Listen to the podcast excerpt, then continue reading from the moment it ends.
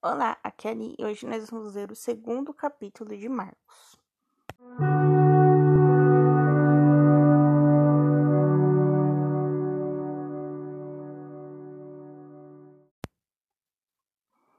Bem-vindos aos Novenáticos e hoje nós vamos ler o segundo capítulo do Evangelho de São Marcos.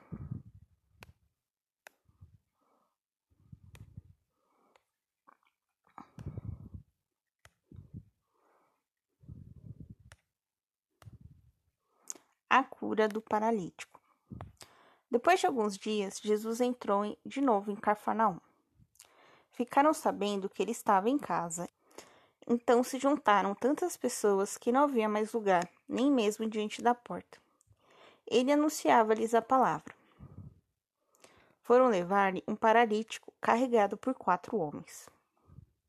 Mas como não pudessem chegar até ele por causa da multidão, abriram um teto em cima do lugar onde ele estava, e foi feita uma abertura. Desceram um leito em que estava o paralítico. Jesus, ao ver a fé que tinham, disse ao paralítico: Meu filho, teus pecados estão perdoados. Ora, lá estavam sentados alguns escribas que diziam consigo os mesmos: Como pode ele falar assim? Está blasfemando. Quem pode perdoar os pecados senão Deus só? Mas Jesus, conhecendo logo por seu espírito, que eles, por que estáis pensando em vossos corações? O que é mais fácil dizer ao paralítico? Teus pecados estão perdoados, ou dizer, levanta-te, pega teu leito e anda? Pois bem, para quem saibas que o Filho do Homem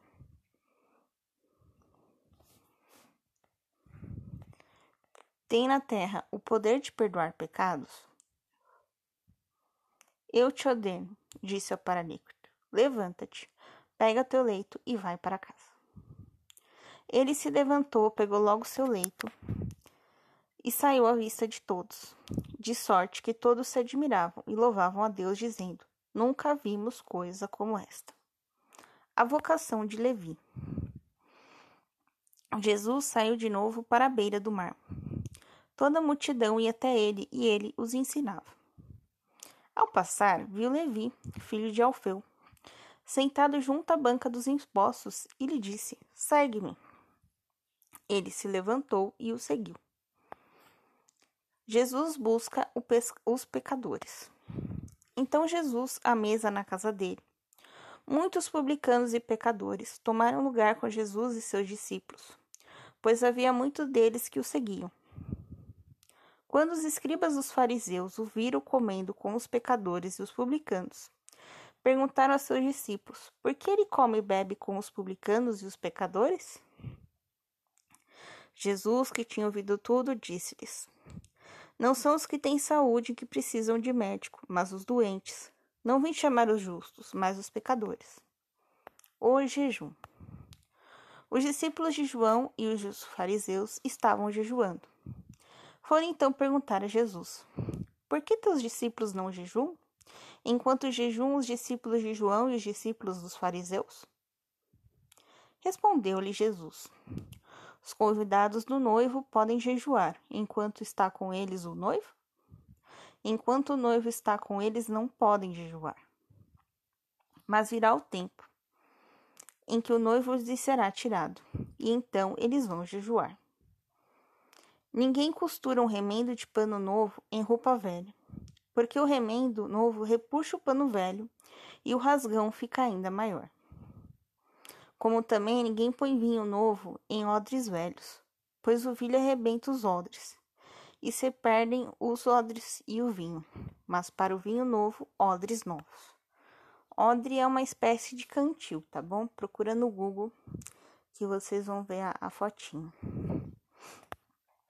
A lei do sábado. Num sábado, quando Jesus caminhava no meio das plantações, os discípulos começaram a apanhar espigas enquanto iam andando. Os fariseus disseram-lhe: Olha, por que estão fazendo no sábado que não é permitido? Respondeu-lhes: Nunca lestes o que fez Davi, quando se viu em necessidade teve fome, ele e os companheiros?